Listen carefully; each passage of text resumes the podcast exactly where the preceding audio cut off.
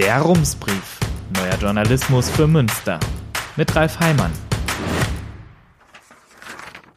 Münster, 14. Juli 2020. Liebe LeserInnen, in der Nacht zum Montag hat eine Gruppe von AktivistInnen die Inschrift des Treindenkmals am Ludgeri-Kreisel mit schwarzer Farbe unkenntlich gemacht. Was man in der Aktion sieht oder sehen möchte, hängt davon ab, welchen Standpunkt man hat.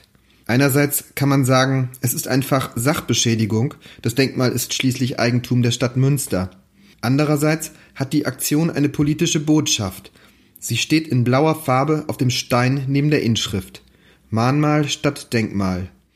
Das ist gleichzeitig der Name der Gruppe, die den Steinklotz mit Farbe bemalt hat. Hier geht es darum, die Heroisierung und Erinnerungskultur von Kriegsverbrechen zu beenden. So schreibt die Initiative es in einer Pressemitteilung. Das Ziel sei, die einseitige weiße Geschichtsschreibung umzustoßen, in der nicht weißen Menschen kein Platz im kollektiven Gedächtnis eingeräumt wird. Die Gruppe erklärt, sie solidarisiere sich mit der Black Lives Matter Bewegung in den USA. Man wolle historische Tatsachen sichtbar machen, ohne sie zu verklären. Aber will das nicht auch die Stadt Münster? Der Rat hat erst im Juni beschlossen, die Kriegsdenkmäler im Stadtgebiet mit Informationstafeln zu versehen, um ihre Bedeutung kritisch einzuordnen. Es ist wohl alles nicht ganz so einfach. Hier der Versuch eines Überblicks. Worum geht es eigentlich? Das Treindenkmal am Ludgeri-Kreisel erinnert an 855 Soldaten, die im Ersten Weltkrieg getötet wurden. Sie alle gehörten dem Treinbataillon Nummer 7 an. Diese Nachschubeinheit war im Geistviertel an der Weißenburgstraße und auf dem Gelände des heutigen Südparks stationiert. Eine nachträglich am Denkmal installierte Bronzeplatte erinnert an drei weitere Soldaten. Einer von ihnen starb im Jahr 1901 bei der Niederschlagung des sogenannten Boxeraufstands in China, als eine chinesische Bewegung sich gegen die Eroberungsmächte aus Europa, den USA und Japan zur Wehr setzte. Zwei Soldaten kamen in Deutsch-Südwestafrika dem heutigen Namibia, ums Leben, als die deutschen Kolonialmächte Aufstände der Völker Herero und der Nama gewaltsam beendeten.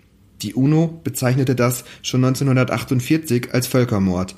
An die Opfer erinnert das Denkmal nicht. Ursprünglich ging es vor allem darum, die getöteten Soldaten zu Helden zu stilisieren. Warum sprechen wir jetzt darüber? Die Debatte um die Kriegsdenkmäler in Münster ist fast 40 Jahre alt. Eine neue Dynamik bekommt sie nun durch die Black Lives Matter Bewegung in den USA. Ruprecht Polenz hat das ausführlich in seiner Rums-Kolumne erklärt.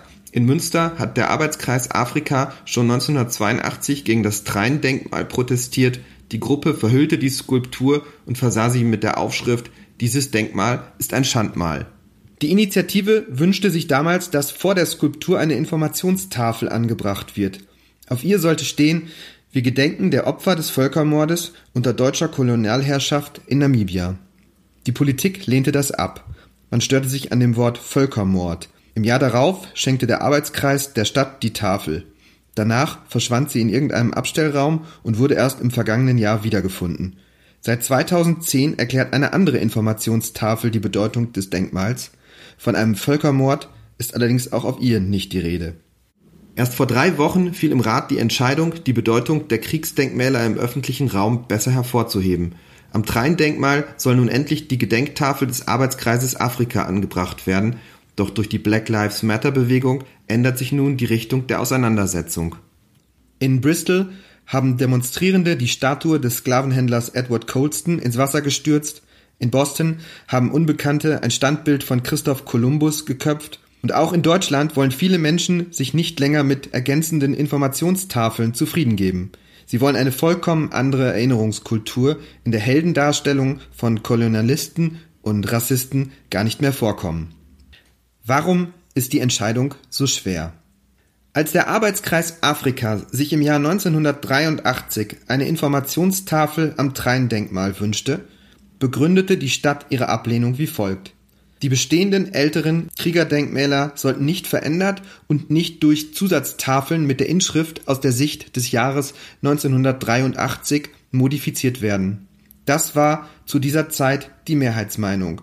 Heute ist sowohl die damals umstrittene Formulierung Völkermord im Zusammenhang mit den Verbrechen an den Herero und Nama Konsens als auch die Überzeugung, dass es ohne Einordnung der Denkmäler nicht geht.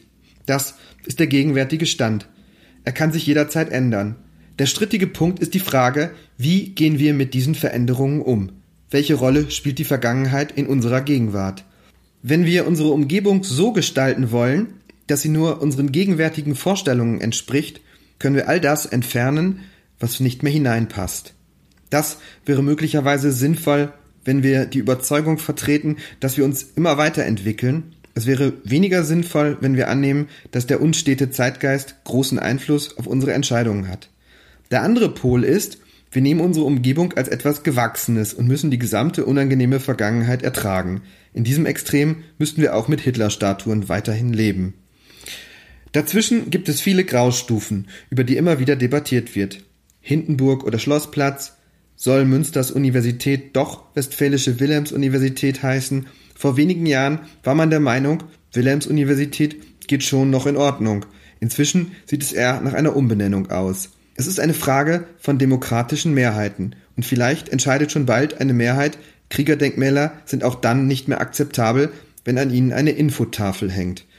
Der Historiker Michael Wolfsohn hat vor wenigen Tagen in einem Interview mit der Nordwestzeitung gesagt, jedes Denkmal und Symbol in einem Staat ist sozusagen die moralische Visitenkarte des Staates.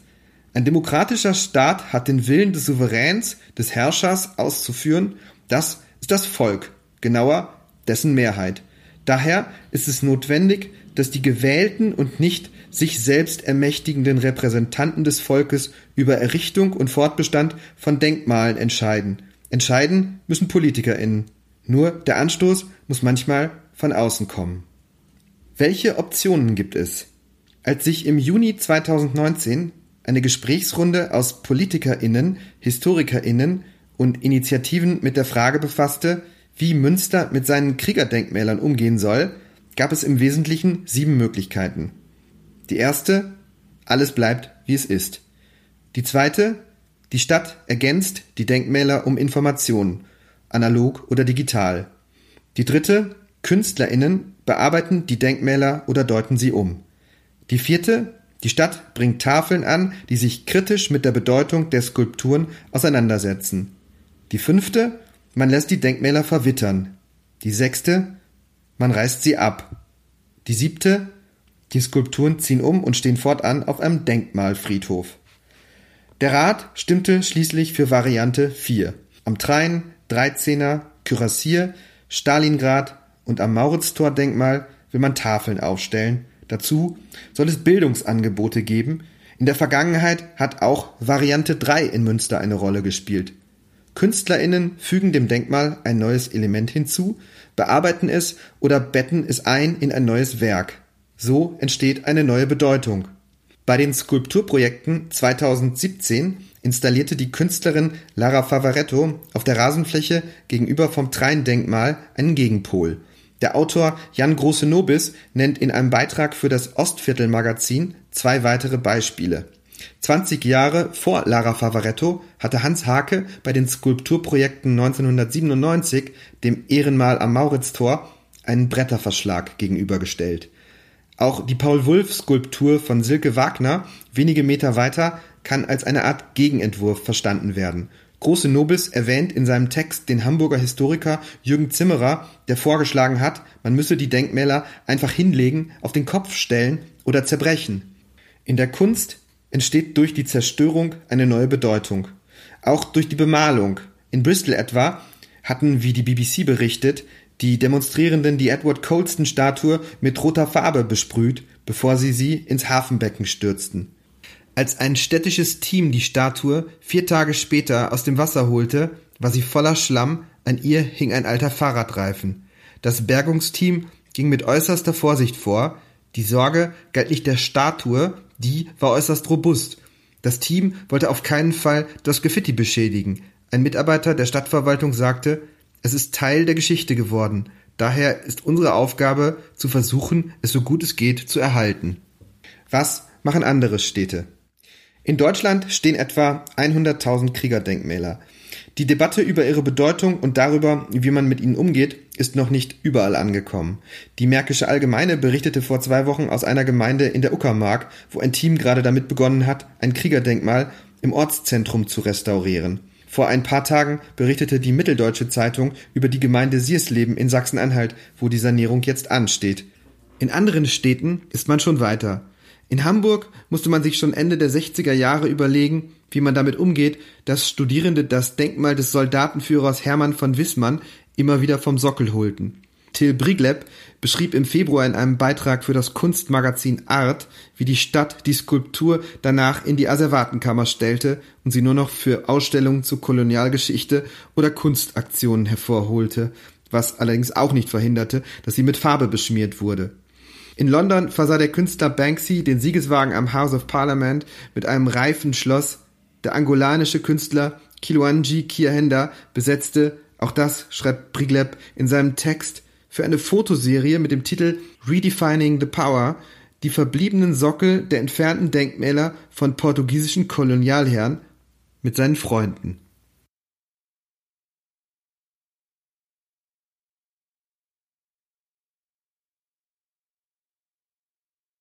Herzliche Grüße, Ralf Heimann.